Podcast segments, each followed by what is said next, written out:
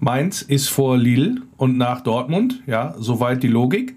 Aber da gilt es, die entsprechenden Ergebnisse einzufahren. Doch gelingt das dem VfL bei der aktuellen Tendenz? Müssen wir drüber reden. Und zwar jetzt im Wölferadio. Wölferadio, der VfL-Podcast. Mit Lenny Nero. Als der VfL im Vorwärtsgang, da ist Rudi Lucke Backe schon am Strafraum Eck da. Was macht er? Nimmt er Baku mit. Gut gespielt in der Mitte. Tor! Tor!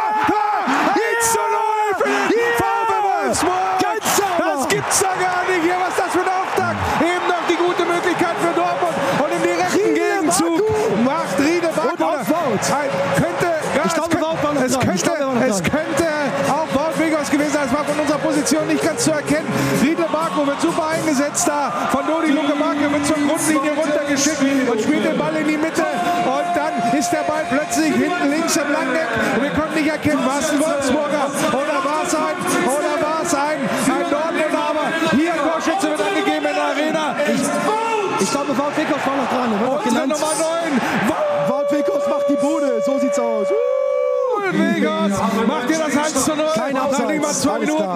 Abseits sowieso nicht, weil Riedle ja quasi zurückgespielt hat von der Grundlinie. Und das kann Er macht's mit der nur- Brust. Er macht's mit der Brust, Er steht da Brust. vor seinem Gegenspieler und dann macht er ihn rein. Da stehen die Dortmunder schlecht. Super Stürmertor von Wout Wiggers.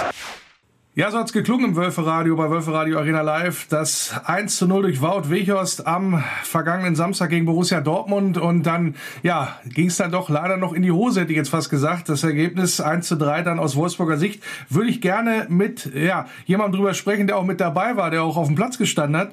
Und das ist unser Neuzugang, Luca Waldschmidt. Grüß dich, Luca. Hallo, grüß euch. Ja, wie gesagt, äh, Corona macht's nötig, dass wir das Ganze am Telefon sozusagen miteinander äh, abwickeln. Aber was wir natürlich auch absolut besprechen können, ist, wie es äh, ja, wie es im Spiel auch gelaufen ist. Jetzt auch mit ein paar Tagen, mit ein paar Tagen Abstand, Luca. Ähm, ist es so? Was habt ihr denn analysiert gegen Dortmund? Also was ist ja, sag mal jetzt gut gelaufen von der Leistung her? Waren ja glaube ich einige auch zufrieden grundsätzlich vom Ergebnis nicht. Was habt ihr denn dahinter ja jetzt endlich dann auch für euch festgestellt? Was wurde auch besprochen in der Mannschaft bei euch? Äh, ja, glaube ich, wir sind gut reingekommen ins Spiel, äh, ins Spiel direkt mit, äh, mit dem Tor. Ähm, das tut natürlich dann gut. Ähm, ja, haben dann aber, glaube ich, ähm, ja, nicht mehr, äh, ja, Dortmund einfach ein bisschen mehr Platz dann gegeben, glaube ich, um, um, um sie auch wieder zurückkommen zu lassen. Ähm, ja, ich glaube, da hätten wir noch ein bisschen, ja, bisschen aggressiver dann vorne, ähm, sage ich mal, ähm, draufbleiben können. Ähm, ja, also ich glaube, das ist ja auch auch unser unser Anspruch da ähm, immer immer immer ähm, ja im Pressing oder viel im Pressing zu sein, viel den Gegner äh, zu stressen, glaube ich. Und ähm, ja, ich glaube, das haben wir phasenweise auch gut gemacht gegen Dortmund. Ähm, aber Ziel muss es dann, glaube ich, sein, ähm, das über das ganze Spiel hinzukriegen, ähm, ja, da gut zu verteidigen, ähm, geschlossen ähm, und ähm, ja, den Gegner dazu zu stressen und dann natürlich auch immer wieder von uns ähm, Torchancen zu erarbeiten, was wir dann auch ja phasenweise im Spiel ähm, auch hinbekommen haben. Aber ähm, ja, wie gesagt, ich glaube, ähm, Ziel ist es, dann auf jeden Fall das äh, auch über 90 Minuten hinzukriegen und ich glaube, ähm, ja, dann sind wir auch sehr erfolgreich. Ihr habt äh, in letzter Zeit oder in den letzten Spielen immer mal wieder durchaus gewechselt zwischen Dreier- und Viererkette da auch äh, bei euch. Ähm, fällt euch das eigentlich leicht als Mannschaft auf den Platz oder ist das dann im Spiel doch eher kompliziert umzusetzen?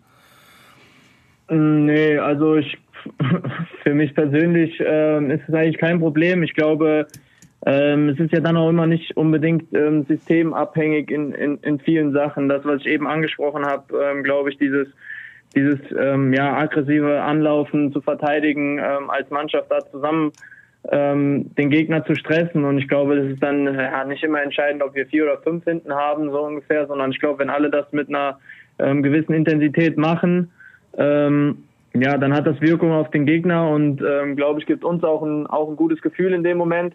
Ähm, und ähm, ja, wie gesagt, ich glaube, es ist auch immer dann von, wenn man über System sprechen will, glaube ich, ähm, ist ja auch immer ein bisschen vom Gegner abhängig. Das eine passt dann ähm, vielleicht besser auf den auf den Gegner so ein so ein bisschen. Ähm, aber ja, ich glaube, wir probieren uns da immer auf uns ähm, zu fokussieren und unsere Stärken ähm, da ins Spiel zu bringen. Und ich glaube, dann sind wir gut. Du hast es so ein bisschen mit Dortmund. Erste Bundesligaspiel gegen Dortmund, das erste Spiel für die Nationalmannschaft in Dortmund, jetzt ein Comeback nach letzter, längerer Verletzungspause gegen Dortmund. Hättest du, ja, sag ich mal, lieber das Comeback nochmal verschoben und dafür hättet ihr gewonnen oder ist es dann für einen, gerade für einen verletzten Spieler, wenn er zurückkommt, sagt, ah, egal, Hauptsache ich, Hauptsache ich kann jetzt entweder auf den Platz? Ja, pff, schwer zu sagen. Klar will man, wenn man verletzt ist, so schnell wie möglich wieder zurückkommen. Ähm, kitzelt dann schon immer in den Füßen. Ähm, und tut auch weh ein bisschen, sag ich mal, wenn man ähm, da auf der Tribüne nur zuschauen kann ähm, oder der, unter der Woche halt, sag ich mal, die Jungs gehen raus zum Training und du bist äh, dann nur im Kraftraum. Ähm, da will man schon so schnell wie möglich wieder wieder zurückkommen. Ähm, klar, am liebsten ähm, fügt man sich dann wieder mit einem Sieg ein, aber ja, wie gesagt, wir haben ja jetzt noch ein paar Spiele, viele Spiele vor der Brust und ich glaube, da können wir können wir dann auch noch ein paar Siege einfahren. Mhm. Der Start in Wolfsburg für dich ja durchaus ein bisschen holprig, kann man ja auch sagen. Wie geht's dir denn insgesamt jetzt überhaupt? Also wie läuft's generell für dich jetzt auch nach der Verletzung? Also auf, bei wie viel Prozent bist du denn schon wieder? Ähm, ja, wie du schon sagst, glaube ich, war dann ähm, ja Ende August bin ich dazugekommen. Ähm, ja, ging dann, sag ich mal, war ja schon mitten in der Saison. Ähm, bin dann reingekommen, erste Training, diese ähm, Kopfverletzung, die Platzwunde, ähm, ja, dann ähm, gespielt auch, dann, ähm, ja, ich weiß gar nicht, dann, wie gesagt, kam diese Adduktoren, ähm, ja, Sache dazu, ähm, war halt so ein bisschen, ja, wie du schon gesagt hast, schon, schon holprig, äh, wünscht man sich dann natürlich nicht, äh, wenn man gerade wo äh, neu hinkommt, weil man natürlich immer Gas geben will und, ähm, ja, die Mannschaft neu kennenlernen will, ähm, auch generell mit den Jungs so viel wie es geht auf dem Platz zu stehen, um sich auch auf dem Platz ähm, ja, besser zu verstehen, kennenzulernen. Ähm, von, von daher glaube ich, ähm, dass das auf jeden Fall besser geworden ist mit der Zeit, aber noch nicht äh, bei 100 Prozent ist. Ich persönlich natürlich ähm, nach der Verletzung, ich fühle mich fit, ich fühle mich gut.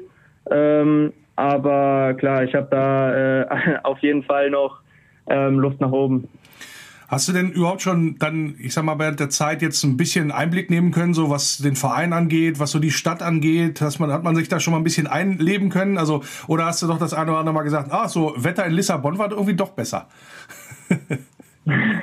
ja, Wetter war definitiv besser, aber ähm, klar, ich bin ja jetzt, sag ich mal, auch schon ein bisschen hier. Ähm, die Stadt auf jeden Fall, den Verein, ähm, viele Leute auch schon schon kennengelernt und so. Ähm, von daher, ähm, ja, das hat sich relativ, relativ schnell gefügt. Ähm, die, die Sprachbarriere, sage ich mal, die ist ähm, weggefallen. War, ne? die war, war, diesmal nicht so groß. Ähm, von daher, ähm, ja, war das eigentlich äh, oder passt das relativ gut. Jetzt habt ihr ja das erste Mal, seit der neue Trainer da ist, die Möglichkeit gehabt, weil keine englische Woche stand, äh, stattfand, so ein bisschen mehr auch Trainingsarbeit letztendlich zu leisten. Wie habt ihr das genutzt?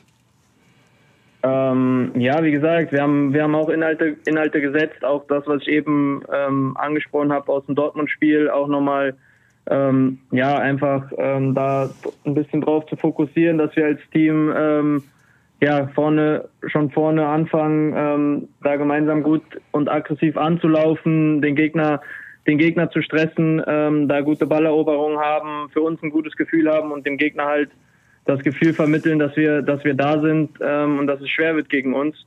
Und ähm, ja, gleichzeitig natürlich auch ein bisschen, sag ich mal, fußballerische Akzente mit reinzubringen, ähm, weil wir ja nicht nur, nur vorne anlaufen, sondern wir haben ja auch selber den Ball und wollen ja auch selber Fußball spielen und, ähm, und darüber den Gegner auch, sag ich mal, ein bisschen, ein bisschen einschüchtern und ähm, ja, vor Schwierigkeiten zu stellen und ähm, Tore erzielen. Ähm, ja, das waren so die, die Schwerpunkte. Florian Kofeld hat nach deinem Comeback dir ja durchaus nochmal zuge äh, noch Mut zugesprochen und da gab es da nochmal so ein, so ein kleines Extralob, wurde da verteilt. Wie wichtig ist dir das, dass der Trainer dich da auf dem Schirm hat oder sagst du ja, also ganz ehrlich, wenn ich gesund bin, dann bin ich, dann kommt sowieso und mit der Leistung, dann kann er mir vorbei und spiele ich eh. Also wie ist da so auch das, die Kommunikation zwischen dir und Trainer? Ähm, ja, die Kommunikation ist gut. Ähm, klar tut es auch gut, wenn, wenn der Trainer dann, ähm, dann sowas sagt, gerade auch wenn man, wenn man jetzt nicht direkt von Anfang an dabei sein konnte, wenn so ein neuer Trainer da ist, sage ich mal, ähm, fängt ja auch viel, viel bei Null an ähm, so und ähm, ich war da nicht direkt dabei, aber klar, freut mich, freut mich das natürlich. Aber ja, wie, wie du schon eben gesagt hast, ich weiß auch, was ich kann, bin davon auch überzeugt und ja, wenn ich fit bin, ähm, ja, dann, dann glaube ich an meine Qualität und ähm, ja, dann wenn stehst du wieder das- auf dem Platz. Genau, wenn dem, wenn dem Trainer das dann auch gefällt ähm, und wer, die, äh, wer das braucht, dann ähm, stehe ich auch, denke ich, auf dem Platz. Ja, der Trainer hat noch was, der Trainer hat auch noch was ganz anderes Interessantes gesagt unter der Woche, nämlich wer jetzt nicht an Mainz denkt, sondern schon gegen Lille, der spielt gegen Lille nicht. Braucht die Mannschaft so einen Hinweis? Oh, glaube ich nicht. Ähm, ich glaube, wir, wir wissen, ähm, ich glaube, die Bundesliga ist unser, unser tägliches Geschäft und ich glaube, wir wissen, wie viel, wie viel Wert da, äh, darauf liegt, ähm, dass wir da, dass wir da voll fokussiert drauf, ähm, ja, voll fokussiert nach Mainz fahren und ähm, ja, ich glaube, Lille ist da, da noch wenig in unseren Köpfen. Ähm, wir sind da voll bei Mainz und ähm, ja, das ist gar kein Thema, aber klar, der Trainer hat recht. Ähm, wir müssen da, weil uns in Mainz auch eine sehr schwierige Aufgabe erwartet, ähm, glaube ich, müssen wir da voll, ja, mit dem Kopf voll da sein ähm, und wissen, dass wir da alles abrufen müssen, äh, um dort ähm, Punkte mit, mitzunehmen wieder. Ähm, und dementsprechend, glaube ich, ist das genau die, die richtige Marschroute, die da äh, der Trainer vorgibt. Das heißt, wenn ich ganz offiziell frage, du denkst natürlich an Mainz, ne? Richtig. Ja, klar. Sehr schön. Wie sieht's bei dir aus ähm, mit persönlichen Zielen, jetzt vielleicht auch mit dem Verein und äh, für die Zukunft? Also was ist das, was du, als du gesagt hast, ich gehe nach Wolfsburg, das ist so mein Ding, da möchte ich gerne jetzt dann auch dran arbeiten oder da in die Richtung möchte ich dann auch kommen? Ähm, ja gut, wo wir eben drüber gesprochen haben, ich glaube generell ähm, mit dem mit dem Verein und der Mannschaft hier, dass wir dass wir dieses Jahr ähm, ja gerade in der Bundesliga auch wieder ja, gute Leistungen zeigen, ähm, an den internationalen oder Plätzen ähm, immer da dabei sind und da am Ende auch ähm, landen wollen. Das ist, glaube ich, klar. Ähm, natürlich auch, dass wir jetzt ähm, gegen Lille, äh, wo beim Thema sind, halt ähm, klar auch in, international überwintern wollen äh, und da gewinnen wollen am Mittwoch. Ähm, und ja, für mich persönlich, ähm, wie wir eben auch schon gesprochen haben, ähm, ich glaube, es ist wichtig, dass einfach mal ähm, ja jetzt einfach auf dem Platz stehe, dass ich gesund bin, ähm, fit bin ähm, und ja so ein bisschen auch einen Rhythmus bekomme, ähm, was das was das angeht. Und ähm, ja, dann will ich natürlich ähm, will ich spielen und ähm, habe es ja schon mal gesagt. Ich habe ja auch schon, sag ich mal, ein paar Tore gemacht in der Bundesliga ähm, und ja, das was was da steht in der Saison, ich glaube im Moment sind es neun Tore. Ähm, ja, das äh, würde ich auf diese Saison gerne ähm, erhöhen, ja. Ja, sehr schön. Da drücken wir auf alle Fälle die Daumen. Äh, Du bist in der Offensive sehr auf, ja, sehr flexibel einsetzbar auf mehreren Positionen. Wo spielst du denn am liebsten und in welchem Bereich hast du denn noch Verbesserungspotenzial? Ja gut, am liebsten spiele ich relativ nah zum Tor. Äh, also ich bin nicht der Spieler, der außen an der, an der Linie klebt, ähm, sage ich mal. Ähm, der Typ wie, wie Wout jetzt, äh, klassisch da vorne, der, der, der Neuner Stürmer bin ich auch nicht. So ein bisschen drumrum, so ein bisschen, bisschen Freigeist, ähm, ehrlich gesagt. Ähm, gar nicht so, so fest gebunden auf, auf die Position, sondern ähm, ja, einfach intuitiv, glaube ich, ähm, da auftauchen, wo ich gebraucht werde ähm, und dann immer wieder zum Tor ähm, ja, gefährlich zu werden, ähm, auch die Mitspieler in, in Szene zu setzen. Und ähm, ja, ich glaube, da kann ich kann ich äh, auch noch auch noch gefährlicher werden, ähm, was das angeht, dann noch ähm, präziser auf den, den letzten Pass bringen und ähm, ja generell probiere ich einfach immer alles alles zu geben, was ich äh, im Tank habe, um der Mannschaft so viel so viel wie es geht zu helfen. Jetzt habt ihr genau da vorne dann auch noch ein kleines Namensproblem, hätte ich jetzt fast gesagt. Also Luca und Lukas, wie oft ging das schon schief oder wie oft habt ihr das schon verwechselt? Wenn, oder wer fühlt sich da angesprochen? Oder löst ihr das über einen Spitznamen? Nee, das läuft eigentlich bis jetzt ganz gut. Bei dem einen hängt halt ein S dran, bis jetzt hat das jeder hingekriegt. okay, also ist jetzt nicht irgendwie, äh, du hast jetzt keinen Spitznamen, der, wo du dann gerufen wirst oder so. Nee. Okay. Äh, eine Frage kann ich natürlich dir äh, auch nicht ersparen, geht natürlich über das alles, ja, über strahlende Thema im Moment Corona, ähm, einfach ganz allgemein gefragt. Wie sehr beschäftigt sich das persönlich, dieses Thema und auch, ja, ich sag mal jetzt als Fußballprofi, jetzt stehen vielleicht wieder Geisterspiele an, wo man dann wieder vor ohne Fans äh, spielen muss. Ganz, ganz allgemein, ähm, ist das so ein Thema, wo du sagst, okay, ist jetzt halt so, können wir nicht ändern oder nervt dich das extrem? Wie siehst du das? Ja, ja, zum einen können wir es nicht ändern, klar. Ähm, ich glaube, dass die Gesundheit steht über allem. Ähm, ich glaube, das ist der oberste Punkt. Ähm, klar würde ich gerne mit vollen Stadion, Stadien spielen ähm, und, ähm, und alles. Ähm, auch, ja, sage ich mal, in, in der Freizeit irgendwie äh, mir keine Gedanken darüber ähm, machen zu müssen, ist ganz klar. Aber wie gesagt, das, das gehört jetzt gerade zu unserem Leben. Das Wichtigste ist, glaube ich, dass ähm, ja, die Menschen gesund bleiben. Ähm, und dafür, dafür müssen wir alles tun und in dem Moment dann auch ähm, alles unterordnen, sage ich mal. Und ähm, ja, klar, natürlich gibt es manchmal Phasen, wo du sagst, ja, äh, mir wäre lieber, wenn es nicht so wäre, aber ähm, kann man sich dann nicht, nicht immer aussuchen in dem Moment. Und ich glaube, wir müssen da ja jeder Rücksicht auf den anderen nehmen und ähm, ja, ich glaube, dann, dann können wir das am besten äh, überstehen. Ganz zum Schluss mache ich immer ein kleines Spiel, wenn ich jemanden von der Profimannschaft zu Gast habe. Und zwar fange ich einen Satz an und du beendest den. Wollen wir das mal machen? Können wir machen, Sehr ja. schön. Gut. Diesen Ort würde ich auf der Welt gern mal sehen. Ähm, Südafrika, ich wollte schon immer dort so eine Safari machen. Gegen diesen Gegenspieler habe ich nie gern gespielt. Ähm, boah. Gab es da einen, wo du sagst, oh, nee, wenn der, wenn ich den schon gesehen habe im Trikot, wusste ich, da, da wird's hart heute. Ehrlich gesagt, keiner jetzt groß in Erinnerung geblieben bis jetzt. Das ist ja gut, das spricht ja eher für dich, ne? In der Mannschaft verstehe ich mich am besten mit. ähm, ja, ich würde sagen Maxi, Maxi Philipp, Maxi Arnold. So sieht für mich ein perfektes Wochenende ohne Fußball aus. Ähm, freitags abends weg mit den Freunden unterwegs. Ähm, Also Party. Ja, muss nicht Party sein. Ähm, kann auch einfach mal gucken, wie der Abend, wie der Abend so verläuft. Ähm, wir spielen auch gerne Karten, also ja, Karten spielen. Ähm, kann auch sein, wir gehen weg. Okay, also du, Äh, aber du in- bingst in- jetzt nicht Netflix durch oder so. Nee, wenn ich mir, wenn ich mir aussuchen kann, dann nicht. Ähm, ja, ist natürlich schwierig ohne Fußball, ne, den Samstag, Sonntag zu füllen. ähm, Okay. Ja. Aber schon gut, aber was unternehmen und mit Freunden ist ja auch, ist ja auch äh, legitime Option. Nach meiner Karriere würde ich gern ähm, weiter im Fußball arbeiten. mit dieser berühmten Person würde ich gern a- mal einen Tag tauschen. Ähm, boah, gibt's mehrere. Ja, such dir einen aus. Elon Musk. Ah, warum? Weil dich für Autos Ja. und Erfindungen interessierst oder weil das in Wolfsburg auch gut jetzt ankommt momentan. Na, nein, aber es ist äh, für mich ein sehr spannender, also ja, ich bin generell, ich glaube, so vom, von seiner Denkweise, von dem, was er, was er sich vornimmt, was er, was er dann umsetzt, wie er, wie er dafür auch, sag ich mal, äh, ja, Sachen, Sachen macht und, und, und äh, Ziele umsetzt und erreicht, ja, finde ich faszinierend. Ähm, und ja, ich glaube, das, was er aufgebaut hat, generell jetzt nicht, ist ja ein, ist ja ein Business einfach.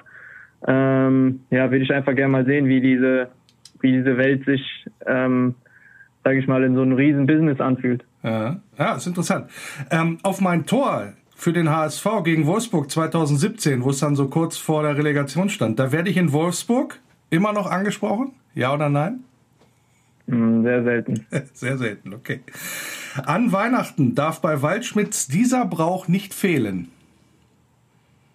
Ähm, wir würfeln immer quasi, wenn wer Geschenke öffnen darf und wer eine 6 würfelt, darf öffnen.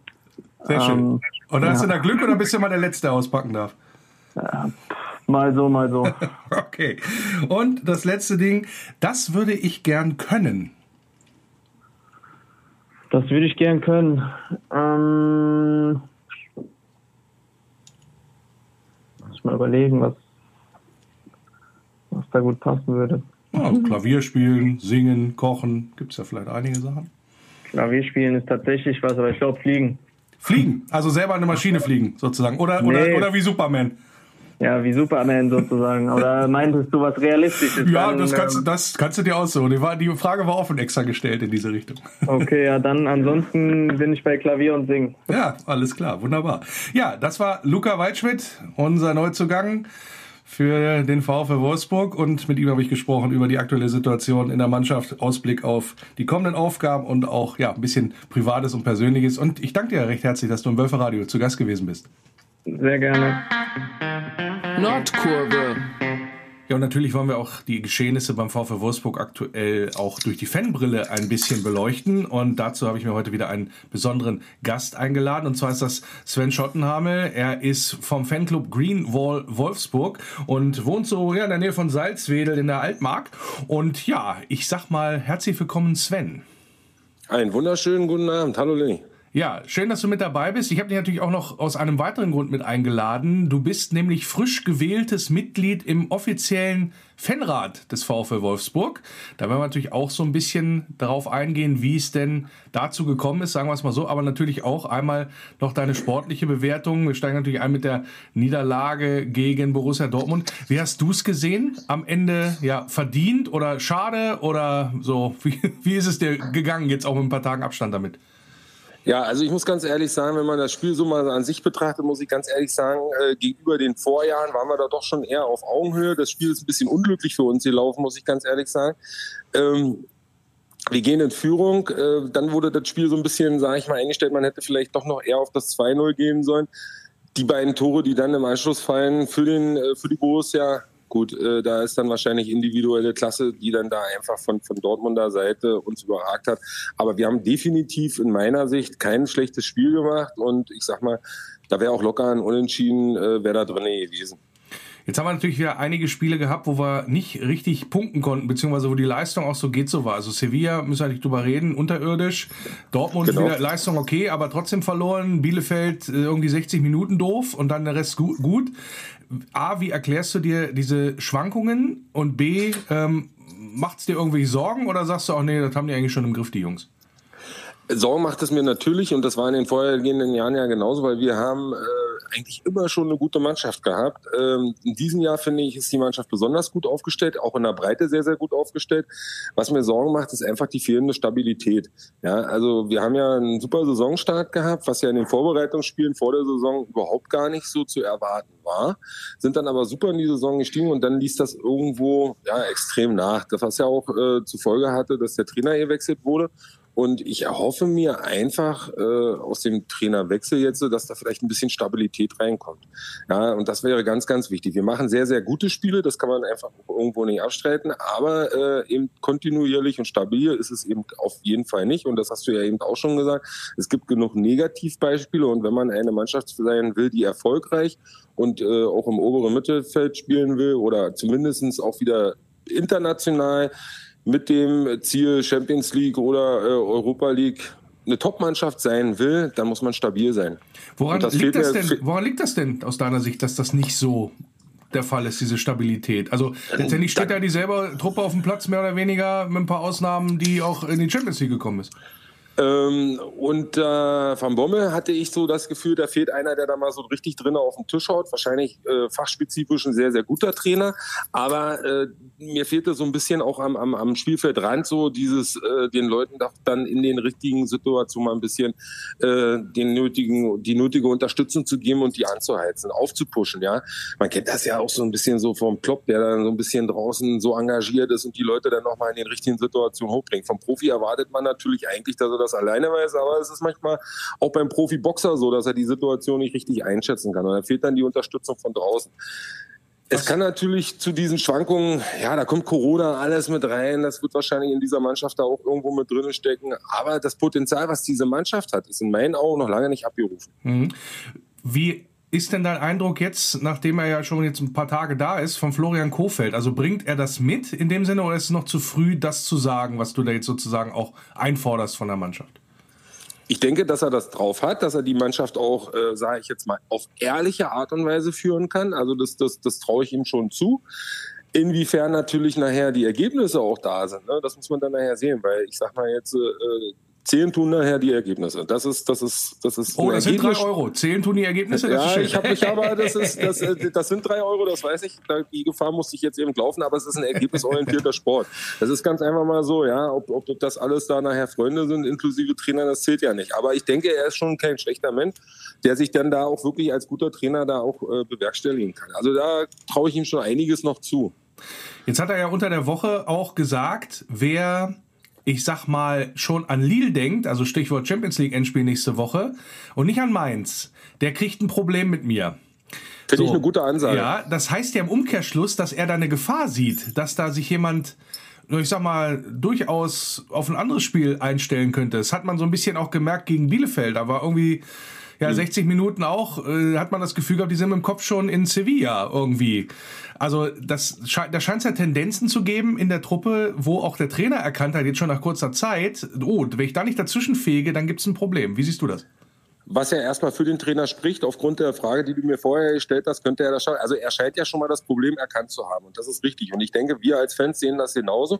Und ich denke, wir dürfen nicht außer Acht lassen, sehe De Bruyne, eh andere große Spieler, die äh, Wolfsburg als Trittbrett nutzen und äh, dann wahrscheinlich die große Bühne Champions League äh, eher als als wichtig erachten und die, ich sage immer, das Arbeitsbrot, ja, äh, die die die Bundesliga so ein bisschen vernachlässigen. Ja, aber und ich denke, da das hat mal er schon. dazwischen, Sven, weil das muss ich einmal fragen. Die Frage, die Frage die, ich, die ich nämlich äh, da immer auch mit mir rumschleppe, ist, warum ist das so? Weil das siehst du nicht, das siehst du ja auch nicht bei den anderen Vereinen, also allen voran bei den Bayern. Da siehst du ja nicht, dass die quasi bei der Frequenz sagen, ach, heute Bundesliga ist mir egal. Nee, weil sie genau wissen, da kriegen sie auf den Sack. Warum, also woher nimmt, ich sag mal jetzt allgemein gesagt, ein Spieler des VfL Wolfsburg für sich in Anspruch zu sagen, ach, Bundesliga ist jetzt, da- Champions League ist wichtiger als die Bundesliga. Wie, wie kommt das? Wird natürlich offiziell keiner sagen, aber das, das verstehe ich nicht so ganz. Weil eigentlich ist das ja eine Sache, wo, wie du schon richtig sagst, da muss eigentlich äh, zur Sache gegangen werden. Gerade auch in der Verste- Liga. Verstehen kann ich es auch nicht. Das ist genauso wie wenn ich, sage ich mal, eine Einberufung zur deutschen Nationalmannschaft kriegen würde. Das wäre für mich eine Ehre, dort zu spielen, genauso wie in der Champions League. Ja, verstehen kann ich es auch nicht. Da müsste man jetzt wahrscheinlich Profi sein, äh, die Sichtweisen des jeweiligen Profis genau wissen, warum ist der jetzt so. Aber ich könnte es mir halt eben einfach nur erklären, das ist eine, eine, Bühne, auf der man sich präsentieren kann und äh, vielleicht im Hinblick auf größere Ziele, die sie sich setzen, außer Wolfsburg, sage ich jetzt mal, äh, möchte man sich dort präsentieren und für andere Vereine sichtbar sein. Das ist natürlich nicht der Weg, den man jetzt für den jeweiligen Arbeitgeber, den man gerade im Augenblick hat, gehen sollte. Ne? Und das ist für uns Fans ist das natürlich schwer. Ja. Und da muss ich ganz ehrlich sagen, da war äh, ein, ein Kevin De Bruyne für mich ein ganz anderer Sportsmensch, der dann, sage ich jetzt mal, uns ja auch den Pokal geholt hat und in jedem Spiel auch an seine Grenze gegangen ist. Also der hat auch gewusst, er geht irgendwann weg. Das war, denke ich mal, auch jedem Fan irgendwo klar, ja, dass der seine sportliche Karriere nicht in Wolfsburg beenden wird. Aber er hat in den Spielen, die er gespielt hat, immer alles gebracht. Und äh, das hat uns auch schöne große Siege auch gegen Bayern und so eingefahren. Ja, dann frage ich mal andersrum. Braucht diese Mannschaft, und wir haben ja eine Situation, die jetzt ja nicht neu ist, also sprich das, was jetzt Kofeld anspricht, hat ja Glasner vorher auch schon angesprochen, das äh, haben wir in den Relegationslagen gehabt, äh, Jahren gehabt. Ähm, braucht die Mannschaft oder braucht der VfL Wolfsburg, egal wer da jetzt spielt, weil sind ja doch wieder ein paar andere da, braucht der immer einen Arschtritt? Dass das auf den Platz kommt, was da eigentlich abgerufen werden muss, um letztendlich auch dauerhaft und kontinuierlich erfolgreich zu sein. Ob er das braucht, das weiß ich nicht. Also ich denke aber äh, in der Situation, in der wir uns jetzt befinden, auf jeden Fall. Also ich denke, jetzt ist es auf jeden Fall so, dass man äh, die Leute da auf jeden Fall äh, ähnlich der Situation, wer gegen Mainz nicht wach ist und, und ich weiß, der spielt gegen äh, Valencia nicht. Also das, äh, das gegen Lille. Gegen Lille. Das sollte man äh, gegen Lille, genau. Das, das sollte, dem sollte man sich schon, also im- in der Situation ist es jetzt ganz, ganz wichtig, ja, dass man da eben, wie gesagt, und vielleicht auch Einzelgespräche führt, die Leute dann eben, sag ich mal, auch wach macht und denen klar macht, wofür sie eigentlich da sind und womit sie da ihr Geld verdienen, ja. Ganz, ganz berechtigter Punkt. Wie gesagt, auch ich wundere mich da immer, wenn ich da drauf gucke, weil die Mannschaft, glaube ich, auch so zusammengestellt ist eigentlich und auch von der Spielweise her. Also wenn man jetzt mal äh, gerade auch so in End, ich nenne jetzt mal Endphase Labadia, ich nenne mal dann auch die Zeit mit mit Oliver Glasner, dass die Truppe ich sag mal, wenn sie rauskam, dann hat die gebrannt. Also dann wollte die, dann war die unwahrscheinlich, ja, Modewort der letzten Wochen, was ja auch die Verantwortlichen, Marcel Schäfer und so weiter in den Mund genommen haben, da haben sie die Intensität gehabt. So, die Frage ist, ähm, offensichtlich ist es so, dass dieses Feuer, was da, was du brauchst, um da zu lodern, um Anführungsstrichen, um zu brennen, wenn du da auf den Platz gehst, das muss immer wieder frisch angefacht werden. So, offensichtlich funktioniert das nicht von selber. Hast du da eine Erklärung für? Nee, also erklären kann ich mir das auch nicht, weil äh, durch weil so Sie haben ja gesehen, Entschuldigung, Entschuldigung, weil Sie haben ja gesehen, dass wir dadurch erfolgreich haben, äh, erfolgreich sind. Wir, wenn wir alles reinwerfen und wenn wir volle Pulle draufgehen und wenn wir voll, voll Action geben, dann haben wir doch den Erfolg gehabt, weil so haben wir ja in der vergangenen Saison gespielt und die drittbeste Sa- Saison der Vereinsgeschichte gespielt. Ja, durch diese Intensität. Und das heißt, normalerweise äh, müsste man da sehen, als Spieler auch, ach guck mal, das hat funktioniert, das mache ich doch weiter. Auch wenn es jetzt vielleicht nicht ganz bequem ist, aber ich weiß ja, am Ende kommt was Gutes bei raus. Richtig. Und ich sag mal, man sieht ja auch in Spielen gegen Top-Mannschaften, wie zum Beispiel jetzt am Dortmund in bestimmten Spielphasen, wenn man diese Intensität umsetzt und wenn man, sage ich jetzt mal, selber das Spiel sucht und selber das Spiel macht und sich nicht irgendwo versteckt und, und hinten reinstellt, dass man dann eben, sage ich mal, sich selber auch Chancen erarbeitet. Und wir haben ja die schnellen Leute. Es ist ja einfach, sage ich mal, da die Qualität. Es ist ja nicht so, dass wir jetzt irgendwo Qualität vermissen. Ja, aber äh, dass man das anzünden muss und die Leute dann eben, das ist schon, das ist schon ja eine, eine schlimme Geschichte, muss ich ganz ehrlich sagen. Das ist ärgerlich. Also da muss ich ganz ehrlich sagen, aus Fansicht natürlich auch schlimm. Wer hat dich denn in den letzten Wochen, ich sag mal jetzt dann auch quasi unter Florian Kofeld, positiv wie negativ überrascht, beeindruckt von der Mannschaft? Kannst du das irgendwie mal so beziffern? Also gerade den du jetzt auch siehst, vielleicht so ein bisschen, nicht sagen als Hoffnungsträger, aber als einer, der vielleicht auch ein Stück weit vorangehen könnte. Also wer natürlich einen Riesenschritt gemacht hat, muss man ganz ehrlich sagen, der ja auch, sag ich mal, seine, ich sag mal jetzt eine Negativerfahrung in Wolfsburg gemacht hat, warum auch immer, ist der Lukas Mecher. Ja, also das ist auf einfach, das ist einfach mal so, er, der, der hängt sich rein, der macht, der tut und, und macht natürlich dann dementsprechend auch die Tore. Die fallen ja nicht von alleine. Die Chancen muss man sich erarbeiten und äh, wen ich da noch sehe, auf jeden Fall. Äh, äh, ich, ich sehe auch Spieler, die, die noch mehr mit eingebracht werden sollten, so wie Philipp oder sowas, die, die einfach, sage ich jetzt mal, äh, Arnold ist, ist für mich immer, immer ein Top-Mann, der, der, der immer die Leistung bringen kann. Aber es sind teilweise wirklich zu viele, die da einfach nur mitgezogen werden. Ja, der eine oder andere muss da wirklich jetzt, sage ich mal, die Chance jetzt mit einem neuen Trainer. Jeder neue Trainer bedeutet ja auch immer wieder eine Chance. Ne? Und es sind ja auch Spieler, die sich beschwert haben im Vorfeld, Gila Vogie etc. Und dann sollte man auch diese Chance jetzt beim neuen Trainer auch wieder nutzen. Ja, das sollte man in jedem Fall tun. Und wir werden dann auch sehen, gerade dann auch in den Spielen gegen Mainz und dann vor allen Dingen auch im Champions League Endspiel gegen, äh, gegen Lille, ob es dann ja auch gereicht hat mit der Intensität, mit dem Einsatz auf dem Ist Platz. ein Endspiel, so wie du sagst. Ist Ja. ein Endspiel und da sollte jeder wissen, worum es geht. Ohne dass der Trainer was sagt, sollte man eigentlich als Profi schon vorher wissen, worum es geht. Ja, wie, wie bitter wäre das, jetzt auch nochmal aus Fansicht gesprochen, wenn wir bei diesem, ja, ich sag mal, Spiel, bei diesem Endspiel um die weitere Champions League-Teilnahme ja nicht im Stadion sein dürften? Also wenn da tatsächlich die Geisterspiele kommen. Das wäre natürlich sehr, sehr bitter, weil ich sag mal, die Fans spielen da natürlich eine Riesenrolle, auch die Mannschaft zu pushen. Ja, gerade in so einem kleinen Stadion wie in Wolfsburg, sage ich mal, kriegt man da jeden Fan mit. Und das wäre natürlich eine ganz, ganz bittere Geschichte, wo ich immer denke, der, der Fan ist immer noch so ein, genau das, was ich vorhin mit dem Trainer meinte, wenn der richtig pushen kann, ist das beim Fan natürlich genauso. Der kann in den entscheidenden Faktoren äh, dann immer noch mal so ein, so, ein, so ein kleines Quäntchen nach vorne sein. Ne? Und der spürt ja auch, der Fan spürt ja auch genau, jetzt braucht die Mannschaft die Unterstützung. Und da sind wir genau beim Thema, der, äh, das dich natürlich auch extrem beschäftigt, weil du natürlich jetzt auch gewählt worden bist in den Fanrat als Mitglied auch äh, des Fanclubs Greenwall Wolfsburg. Da mache ich jetzt erstmal das erste Fass auf, was so ein bisschen was äh, mit dem Dortmund-Spiel zu tun hat, nämlich die Tatsache, dass wir im Heimbereich tatsächlich auch ja immer wieder das ja, Phänomen haben, oder das unschöne Phänomen haben, dass da, ich sag mal, Fans von anderen Vereinen sich tummeln. Also ich habe da, ich habe ja gesagt, oder angekündigt hier im Wölfe ich schaue da nochmal hin, jedenfalls von meiner Position. Ich habe es ja kommentiert am äh, vergangenen Samstag das Spiel, habe dann natürlich da auch mal reingeschaut äh, oder rübergeschaut und habe da doch auch den ein oder anderen, das ein oder andere schwarz-gelbe Utensil gesehen dort.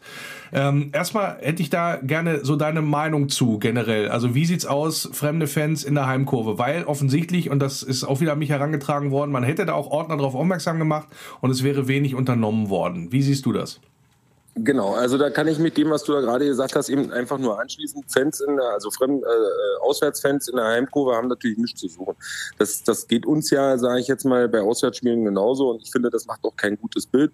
Und wenn man dann die Ordner schon darauf anspricht, dann sollte eben auch dementsprechend reagiert werden. Dafür sind sie da, ja. Und das ist eben auch ein, ein einer der Gründe mit. Es sind natürlich viele Gründe, warum ich mich äh, dafür entschlossen habe, mich da aufstellen zu lassen. Und das sind viele Gründe. Aber ich sage mal, einer der ist das natürlich mit. Man kriegt ja im Stadion selber auch mit und das ist natürlich eine unschöne Geschichte. Und äh, das ist, das macht ja die Stimmung auch, sage ich jetzt mal, vom Bild her kaputt und ich sag mal auch äh, vom, vom ganzen Umfeld her. Man weiß nicht, wie man sich da verhalten soll. Äh, der eine oder andere ist vielleicht ein Rüher-Fan, der da einfach nur vielleicht einen Schalom hat. Okay, alles gut. Aber es kann natürlich auch einiges kaputt machen. Ja, also vor allen Dingen, weil du ja immer diese Stimmungsbrecher da drin hast. Also genau. jetzt mal ganz, also ganz offiziell, es ist nicht erlaubt. Es steht in der Stadionordnung drin. Der VfL Wolfsburg Richtig. hat es auch mir persönlich zugesichert, zu sagen, wir gucken, wir gucken da drauf und wir können jederzeit, wir sind da jederzeit ja auch alarmierbar. Also wenn da irgendwas passiert, dann und irgendwer entdeckt wird und so weiter, dann gleiten wir die Leute raus und da ist auch der Ordnungsdienst angewiesen und so weiter und so fort. Jetzt möchte ich zugute halten, dass natürlich, ja, ich sag mal, was das Ticketing angeht, ein bisschen Chaos geherrscht hat. Logischerweise aufgrund von Corona alle das ganze Stadion wieder leer räumen und dann fangen wir bei Null an, die Karten zu verkaufen. Das ist natürlich undankbar. Und da kann es natürlich dann auch passieren, dass da mal was durchrutscht. Klar, der Ordnungsdienst im Stadion hat dann natürlich darauf zu achten, vor allen Dingen, wenn er alarmiert wird, dass sich daran was ändert. Offensichtlich gibt es da eine Kultur des Wegsehens insgesamt. Also da dürfen wir nicht locker lassen als Fans auf der einen Seite. Und wie gesagt, das Dortmund-Spiel will ich jetzt nicht so als Lackmustest nehmen, aber so, da kommen ja noch ein paar in die Richtung. Also vor allen Dingen, wenn es gegen Köln geht, da ähm, muss man muss man schon ein bisschen drauf achten. Also gibt's da irgendwelche auch, ähm, du hast ge gerade gesagt, dich beschäftigt das auch, also das wirst du auch nochmal mit einbringen, das Thema sozusagen bei euch. Das werde ich auf jeden Fall mit einbringen. Ähm, es soll ja auch, man muss jetzt sehen, wie sich das hinentwickelt. Es soll ja auch ein Treffen noch äh, vor dem Stuttgart-Spiel geben. Und äh, das ist definitiv eine Sache, die ich auf dem Schirm habe, weil ich sehe das genauso als, als Stimmungsbrecher, als Wellenbrecher. Das geht nicht. Und ich sage mal, es gibt eine Stadionordnung, an die ist von unserer Seite sich auszuhalten. Und das muss man dann eben von der anderen Seite auch. Und dafür sind ja die Ordner auch da. Die sind ja eben angehalten, die Stadionordnung eben doch durchzusetzen in allerlei Hinsicht, ja. Und äh, wie gesagt, da gab es in den, in den zurückliegenden Jahren immer wieder auch andere Probleme, ja was dann eben, sage ich jetzt mal, mit großen Fahnen etc. Sachen, die dann eben, sage ich mal, da irgendwo überhaupt nicht gepasst haben. Und wenn man dann eben Ordner angesprochen hat, dann wurde da eben, wie du schon gesagt hast, eine Kultur des Wegschauens dann umgelebt, äh, umgesetzt und gelebt. Und das sind Sachen, die mich dann auch eben ganz, ganz extrem geärgert haben und immer noch ärgern. Du bist gewählt worden, hast ja immer schon gesagt, als Vertreter äh, aus dem Bereich der Fanclubs. Das sind ja vier Plätze, die diesem Fanrat vergeben werden. Neben dir noch drinne Sören Henke von den Meilenwölfen, Heike Waschul, Armsdorf Pirates und Nicole Fernholz von, den, von der Wölfinnen Family. Und komplettiert wird das Ganze durch die Supporters Daniel Schmidt und Berit Köhn und die Vertreter der Ultras, Green White Angels und Weekend Brothers. Jetzt hast du schon gesagt, ist ein Grund, äh, was bei uns deine Heimkurve los ist, warum du dich hast aufstellen und auch wählen lassen letztendlich. Was sind denn die anderen Punkte, die du oder die dir wichtig sind, auch dann in der Arbeit äh, beim Fanrat, also was du mit einbringen möchtest? Also für mich ist ganz wichtig, die Meinung und Sichtweise der Fans transparent äh, auf dem kurzen Weg dem VfL zukommen zu lassen. Ja, das war für mich ein ganz, ganz großer Wunsch, dass man eben, sage ich jetzt mal, da eine Möglichkeit findet, irgendwo auf kurzem Weg die äh, Sichtweise der Fans dann eben darzulegen, Probleme offen und gemeinsam zu lösen. Also nicht nur zu meckern, sondern auch mit dem VfL, mit Vertretern des VfL und gemeinsam eben auch mit anderen Fanclubs nach Lösungen zu suchen. Ja, ich finde es eben ganz, ganz wichtig, dass man Lösungen findet und nicht immer nur Dinge anspricht und, und meckert und sagt, das und das läuft verkehrt, sondern dass man diese Dinge eben auch gemeinsam löst, dass man sich da einbringt. Was mir auch äh, äh Projekte mit, der, mit, mit, mit Fans und der Mannschaft zu gestalten. Das wäre mir ganz, ganz wichtig, weil wenn wir nur wenn wir alle einbeziehen und die Meinung von allen hören, ja, dann äh, kann man auch diese Dinge filtern und kann nachher Positives daraus ziehen und kann das für den ganzen Verein des VfL Wolfsburg als Stimmungsbild beziehungsweise Fanprojekt dann nachher auch wichtig umsetzen das ist, ist, jetzt deine Herangehensweise. Was erwartest du denn dann auch, ich sag mal jetzt vom Fanrat selber? Also was soll, wofür soll der Fanrat stehen aus deiner Sicht? Also was muss der auch leisten für, ja, für alle Fans? Ist ja der Fanrat. Genau, also nach unten runter auf jeden Fall äh, in seinen Fanclubs, sage ich jetzt mal, die, die Dinge aufnehmen, was läuft verkehrt, was ist nicht richtig, was ist, ist, ist negativ. Natürlich kann man auch Dinge aufnehmen, die positiv sind. Man soll ja nicht immer nur meckern. Ja, man kann auch Dinge, die eben funktionieren und laufen. Aber eben, sage ich jetzt mal, im Kleinen angefangen, Ticketbestellung, äh, Ordnungsdienste, Stadioneinlass etc.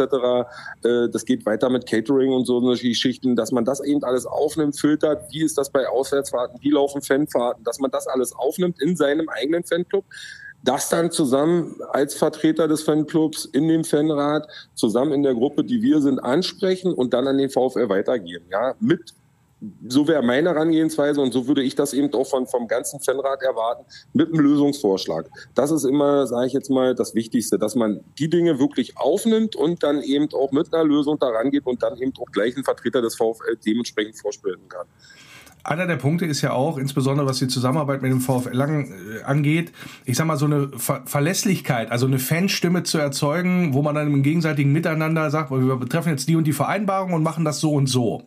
Jetzt ist es so, dass der Fanrat nicht zuletzt auch von Corona in den vergangenen ja, Jahren, hätte ich jetzt fast schon mal gesagt, gar nicht so richtig ähm, wirken konnte, sagen wir es mal so.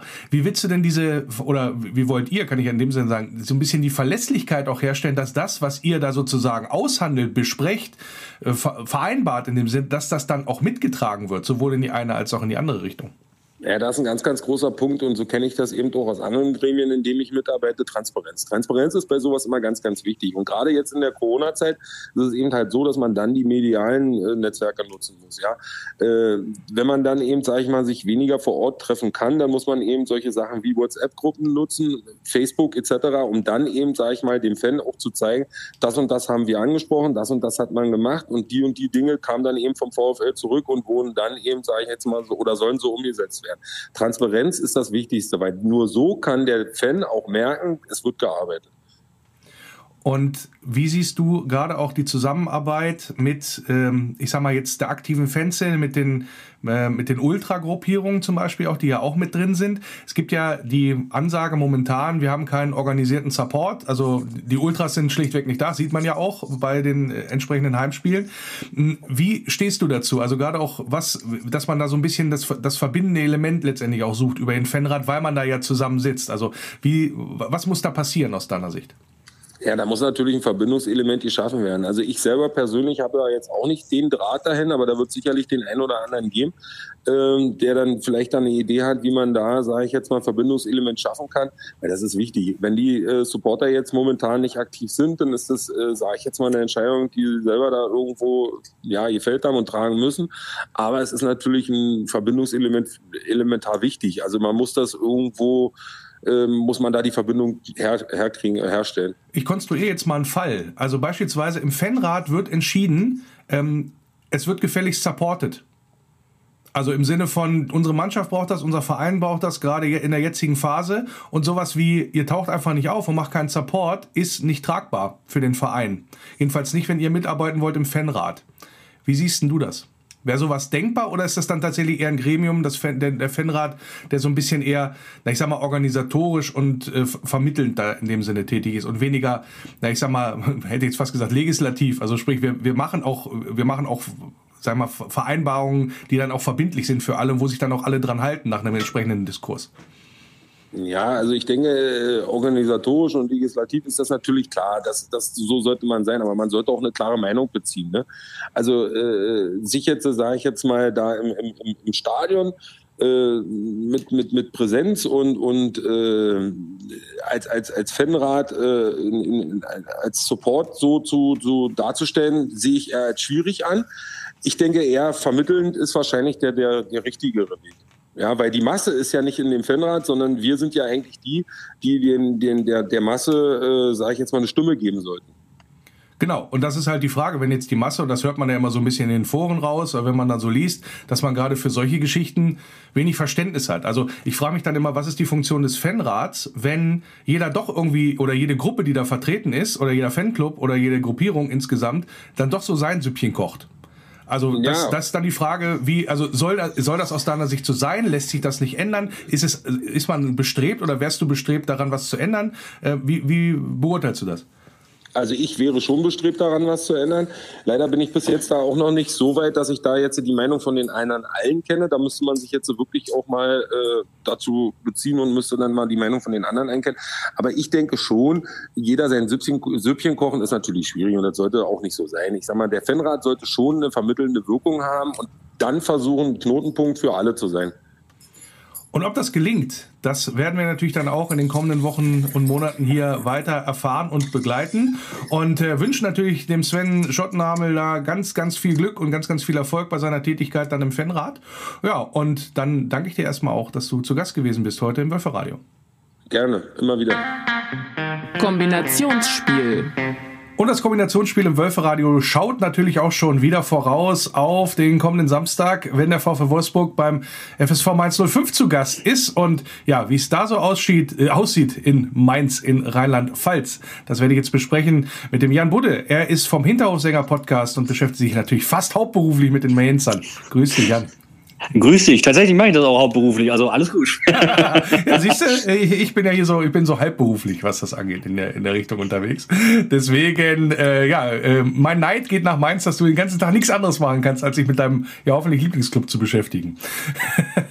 ja, natürlich, du, aber ich sag, sag dir auch, vergangene Saison war das äh, mehr Leiden als, als. Nee, überhaupt nicht. überhaupt nicht. Da musst du die Liebe durch einen harten, durch einen harten Test. Da frage ich natürlich dann, wenn du es mir schon so vorlegst, was ist denn sozusagen passiert? Also ist ja jetzt auch so, dass ihr ja mit einer wahnsinnigen Rekordrückrunde überhaupt die Klasse gehalten habt und dann ja euch ja tatsächlich so weit etabliert habt, dass es jetzt nicht der erste Name fällt, ist Mainz 05, wenn es um Abstiegskampf geht. Wow, was, äh, was ist denn da der Grund für, dass ihr euch so stabilisiert habt auch? Ist es nur der Trainer? Nein, das ist nicht nur der Trainer. Das ist auch ähm, Christian Heidel und auch in gewissen Teilen auch Martin Schmidt. Das hat ganz viel damit zu tun, dass man zurück auf den Mainzer Weg ist. Ähm, vielleicht gucken mich immer viele, viele an und fragen, was ist denn jetzt so der Mainzer Weg? Also gerade Leute, die halt nicht aus Mainz kommen, was soll das denn sein? Ist das eine Marke? Nein, das ist keine Marke. Das geht ja eigentlich auf Wolfgang Frank zurück und die Spielidee, die er eingeführt hat.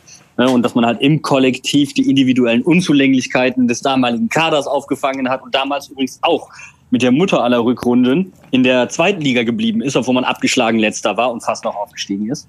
Also wir, wir kennten dieses Narrativ bereits und haben es quasi wiederbelebt.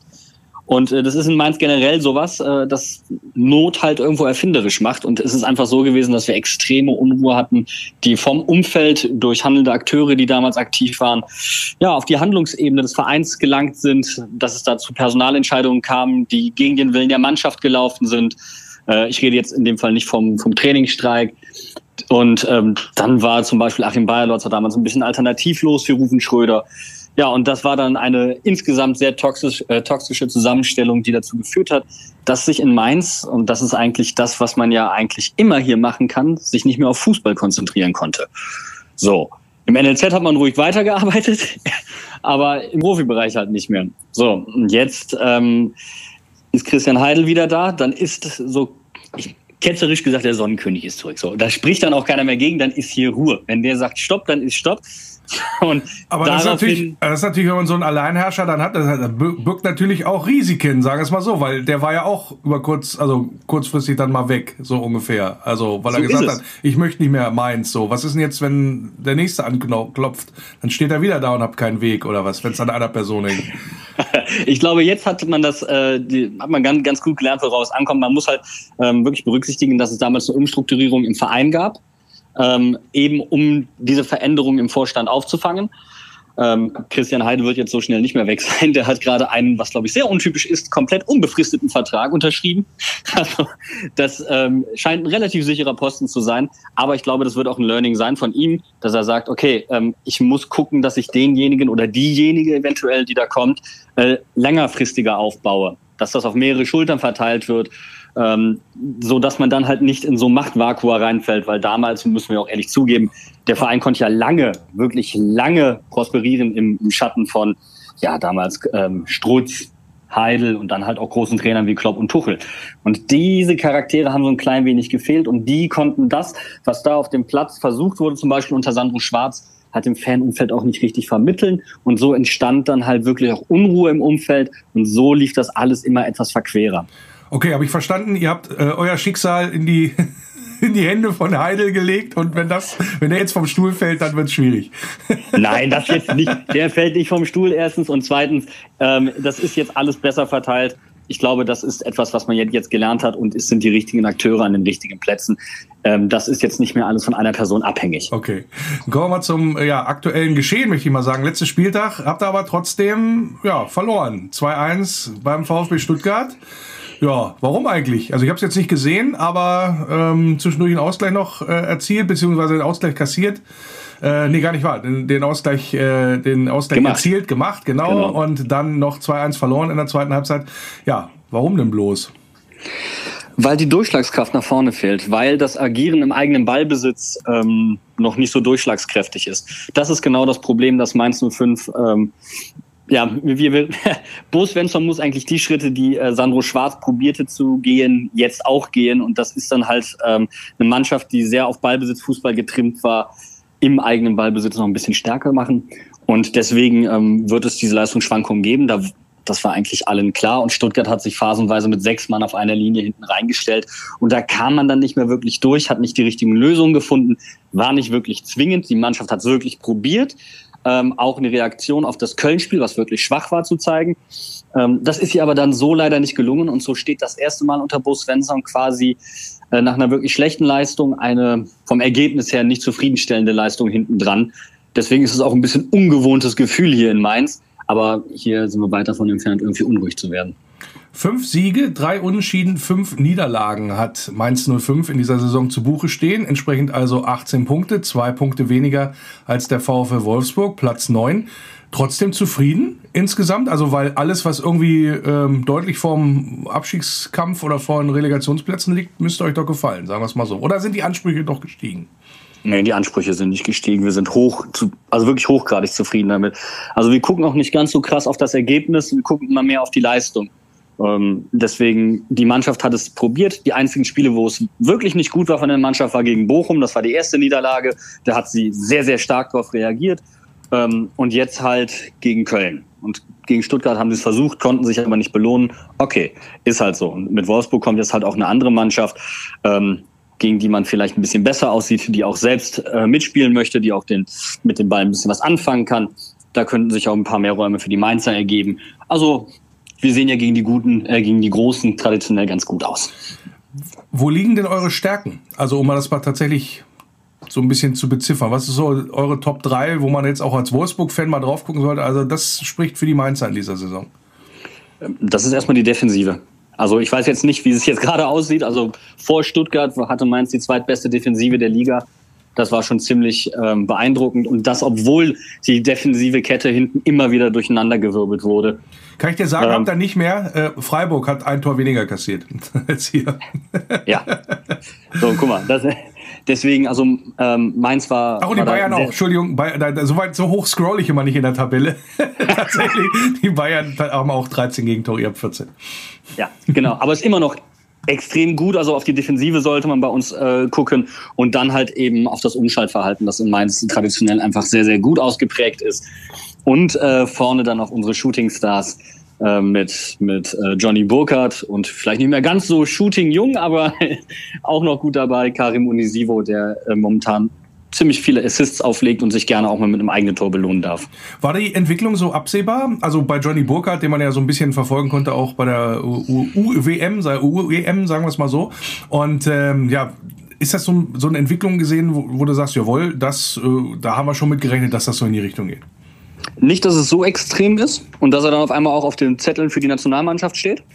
Ähm, was natürlich sehr erfreulich ist, weil dann die Jugendarbeit, die hier geleistet wird, auch wieder etwas mehr bundesweit respektiert wird, und zwar in der Öffentlichkeit. Und dass äh, junge Spieler nicht mehr das Gefühl haben, sie müssen zum Beispiel zum VfL Wolfsburg wechseln, um dann Nationalmannschaft zu spielen. Das ist nämlich immer dann Gift Ja für gut, die da hat er Ruhe. natürlich gut gemacht, der Riedle, auf den du wahrscheinlich anspielst. Ja, natürlich. Aber er war damals schon der Spieler, der Außenverteidiger in der Bundesliga, der die meisten Angriffe von allen initiiert hat und das auch schon bei Mainz 05. Da hat aber keiner von Nationalmannschaft gesprochen. Ein Spiel bei Wolfsburg gemacht, direkt in den Kader gekommen. Also da spielt der Name natürlich ganz viel mit. Zumindest hat er das bei Löw getan. Schön zu sehen, dass das bei, bei Flick scheinbar ein bisschen anders ist, der ja auch Johnny Burkhardt angerufen hat. Aber das käme für ihn noch ein bisschen früh. Deswegen drücken wir auch so ein bisschen hier in Mainz alle auf die Bremse. Wir freuen uns darüber. Jetzt gegen Stuttgart hat er zum Beispiel ein schwaches Spiel gemacht. Vorher in Dortmund war er zum Beispiel gar nicht im Kader. Also ähm, Das ist ganz interessant, wie du, das, wie du das einordnest, weil, also wie es von außen so aussieht, weil natürlich äh, Jogi Löw hat eine Sache kon sehr konsequent gemacht, nämlich um Wolfsburg einen großen Bogen, wenn es darum ging, Leute zu no nominieren. So, wahrscheinlich war es, ich habe eher den, den, äh, den Verdacht, von wegen, ja, gerade nur weil er aus Mainz frisch gekommen war, hat der Riedle eine Chance gekriegt. Aber das, das äh, sei mal dahingestellt. Sam, äh, am äh, Samstag, wenn der VfL antritt, was erwartest du denn für ein Spiel? Also du hast schon gedacht, äh, gesagt, der VfL spielt mit. Ja, das kann ich, glaube ich, so unterschreiben. Also es ist jetzt nicht die DNA der Mannschaft, sich da irgendwie reinzustellen. Ähm, und äh, Florian Kofeld erwartet das, glaube ich, auch ein Stück weit. Ähm, was erwartest du denn für ein Spiel? Äh, zwei wichtige Punkte. Äh, Florian Kofeld, der, in, äh, der bei Werder halt nicht den Fußball spielen konnte, den er eigentlich spielen lassen wollte. Da hat er jetzt natürlich in Wolfsburg eine andere Qualität im Kader, deswegen kann er den spielen lassen. Ähm, deswegen auch dieses etwas mehr agierende, mehr mitspielende. Er hat damals parallel zu Sandro Schwarz in Mainz probiert, halt eine Mannschaft, die extrem auf, Ball, äh, auf ähm, Umschaltfußball gesetzt hat, weiterzuentwickeln. Das ist extrem schwer. Andere Mannschaften, die das probiert haben, sind, das war damals noch Hertha, Bremen und Mainz, die sind alle drei in Abstiegsnöte damals geraten, weil es wirklich eine anspruchsvolle Aufgabe ist. Deswegen freue ich mich zu sehen, was er in Wolfsburg gerade macht. Oh, Und das andere ist, er hat, wenn ich das richtig beobachtet habe, bei euch ähm, verstärkt auf Dreierkette gesetzt, was ja halt eigentlich so ein klassisches Ding ist, wenn du spielen lassen kannst mit den Spielern, ähm, dass du wirklich Druck erzeugen kannst nach vorne und den Gegner einschnürst. Das könnte allerdings, weil Mainz halt auch mit der Dreierkette hauptsächlich spielt, ähm, auch ein sehr mannorientiertes Spiel sein. Ob das den Wolfsburgern dann so schmeckt, weiß ich nicht. Also es könnte auch sehr viel Eins gegen Eins werden. Ja, die Wolfsburger Spiele gegen Mainz waren ja immer auch, ich will nicht sagen so Schweinespiele, aber gerade bei euch in Mainz, das war immer so relativ knapp, ähm, mal in die eine, mal in die andere Richtung ausgeschlagen. Glaubst du, das wird ähnlich laufen am Samstag? Boah, das weiß ich nicht. Das ist wirklich schwer zu sagen. Ich glaube, was, was wir ausschließen können, weil einfach die Wahrscheinlichkeit sehr gering ist, ist, ihr führt 3-0, wir gewinnen 4-3. Wäre natürlich schön, aber. Das hatten wir schon mal, wir das muss nicht sein. Das muss nicht nochmal sein. Da war ich im Stadion damals bei dem Ding in Wolfsburg, als äh, wir da 3-0 geführt haben und äh, alle waren in der Partystimmung und am Ende 4-3. Ich war dann auch auf dem Junggesellenabschied, äh, beziehungsweise der Junggesellenabschied war mit im Stadion und ja, äh, da war Yesterday noch das fröhlichste Lied, was gesungen wurde. Also das war nicht so schön. Deswegen bloß nicht wieder so eine Geschichte da in Mainz. Aber warum? Dann hätten wir, hätten wir was zu erzählen. Das wäre eine, eine schöne Story. Anders, an, auf der anderen Seite würde ich mich natürlich sehr freuen, wenn die nette Dame auf der, auf der Tribüne auch einem unserer Stürmer den Mittelfinger zeigen würde, vermehrt an diesem Wochenende. Also hätte ich auch nichts gegen. Ja, das hat, das hat bundesweit Schlagzeile gemacht, die Geschichte da mit Haaland, äh, klar. Aber äh, ja, also ich sag mal so, äh, hoffentlich äh, kommen wir ohne Stinkefinger aus und fahren das Ding ganz äh, locker nach Hause, hätte ich jetzt fast gesagt. Aber natürlich ist mal der Wunsch. Äh, was tippst du denn? Sagen wir es mal so. Boah, Tippen ist bei mir immer richtig, richtig mies und in der Regel tritt genau das Gegenteil ein von dem, was ich sage. Deswegen wäre es ja solides, einfach. solides 3-1 für Wolfsburg. ah, okay. ja gut, aber natürlich mit einem, das ist jetzt ein vergiftetes Lob, hätte ich jetzt fast gesagt, oder so ein Ja, ja. vergiftetes Angebot. Naja, gut. das wäre Nein, ich das hoffe natürlich auf sehen. Mainzer Sieg. Ich meine, das ist ja klar. Es wird aber wirklich mega eng werden. Und ähm, eben, weil du vorhin Schweinespiel gesagt hast, ich glaube, es wird schon ein Spiel, dass, dass die Mainzer oder bei dem die Mainzer probieren werden, die Wolfsburger ein bisschen auf ihr Niveau runterzuziehen. So ehrlich muss man es einfach sagen. Ähm, mit welchen Mitteln sie das tun. Ich meine, sie haben Bayern München in der Rückrunde defensiv dominiert. Das habe ich selten gesehen in der Bundesliga. Also die Mannschaft kann extrem gut defensiv spielen und dann trotzdem nach vorne umschalten und äh, kann dabei trotzdem die bessere Mannschaft auf dem Platz sein, wenn sie es so abrufen kann. Ich bin gespannt. Wenn sie das kann, wird es wirklich unangenehm und unschön für Wolfsburg. Ähm, andererseits kann es auch wirklich ein Treterspiel werden, was ich einfach nicht hoffe. Aber ich, ich könnte mir auch wirklich vorstellen, dass es ein Unentschieden gibt, ähm, der unschönen Art. Unentschieden der unschönen Art. Sehr schön. Sagt Jan Budde, er ist vom Hinterhofsänger Podcast und Experte für Mainz 05 hier im Wölferadio, haben wir gehört. Ich danke dir für das Gespräch. Danke dir für die Einladung. Der Eintracht Braunschweig-Witz der Woche. Was ist 20 Meter lang und riecht nach Urin? Ist doch klar. Eine Polonaise im Eintrachtstadion.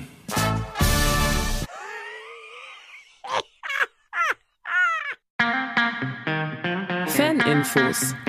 Wer es noch nicht mitbekommen hat, es gibt was zu gewinnen beim VfL Wolfsburg. Gibt es ja den berühmten Adventskalender. Wenn man da dran teilnimmt, dann gibt es da durchaus attraktive Preise, wie ich gesehen habe. Ah, Luxusaufenthalt im Ritz-Carlton und so weiter und so fort gehabt. Habe ich zum Beispiel mal gesehen. Also, da gerne mal einen Blick hinschweifen lassen und ja, ein paar Preise absahnen.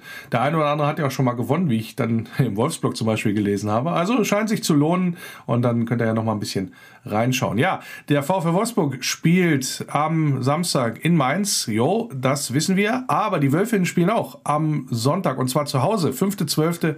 um 13 Uhr gegen Karl Zeiss Jena und wollen dann natürlich dann auch den Spitzenplatz in der Bundesliga verteidigen, in der, in der Frauenbundesliga. Ob das jetzt alles möglich ist mit, ja, ja, wissen wir nicht, ne? Ob da alles möglich ist mit Zuschauern im Stadion und so, das wird sich wahrscheinlich noch rausstellen. Deswegen, ja, guckt mal und wenn es möglich ist, geht ins Stadion, solange es noch möglich ist. Gilt natürlich dann auch für die Woche drauf, falls es möglich sein sollte. Da bitte auch immer die Kanäle des VfL Wolfsburg und auch insbesondere von der Fanbetreuung im Auge behalten, damit man dann die Infos bekommt, was denn jetzt so Sache ist. Ist eine schwierige Phase für uns alle, wissen nicht, geht jetzt, was geht, wie und so weiter und so fort. Und deswegen, ja, immer schön ein Blickchen drauf behalten, dass man da informiert ist. Ja, und äh, nichtsdestotrotz, Wölfe Radio Arena live am Samstag wieder gegen Mainz natürlich auch. Wieder werden wir euch das Spiel wieder entgegenbringen oder zu Gemüte führen, wie durch die grün-weiße Brille. Malte und ich sind im Einsatz und werden natürlich volle Pulle geben, dass wir mal wieder ein Dreier einfahren und dass die Mannschaft da ergebnistechnisch auch die Kurve kriegt. Dann können wir uns hoffentlich dann auch ein bisschen weiter hochschieben in der Tabelle und dann schauen wir mal, wie es denn so läuft gegen Mainz. Der VfL Podcast. Ich bin Luca Waldschmidt und ihr hört das Wölfe Radio.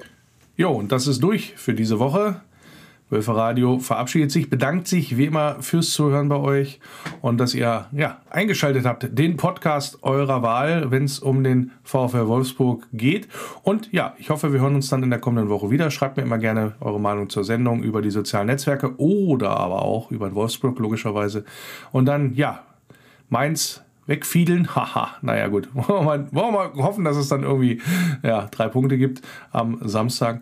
Und dann hören wir uns in der kommenden Woche wieder. Hoffentlich dann ja auch mit Neuigkeiten, wie es denn jetzt so weitergeht und wie es dann vor allen Dingen gegen Lille weitergeht. Das äh, ist ja auch dann nochmal ein interessantes Ding. Also der Trainer hat zwar verboten, der Mannschaft dran zu denken an Lille, aber ich denke da schon dran und äh, hoffe natürlich drauf, dass wir die Champions League packen und weiter dann europäisch unterwegs sein können. Das werden wir dann aber sehen nächste Woche. Hoffentlich seid ihr dann wieder mit dabei. Ich freue mich, danke fürs Einschalten und bleibt geschmeidig, denkt dran, nur der VfL.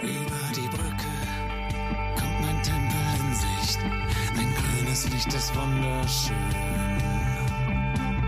Jedes Mal aufs Neue, dieses Gefühl, wenn ich ihn dort sehe.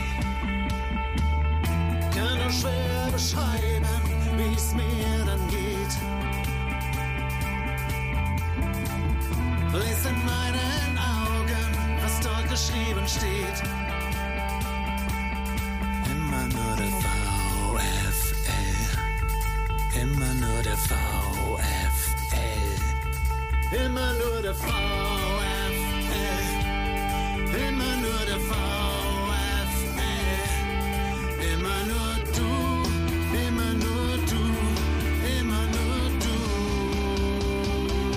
Nur der VfL.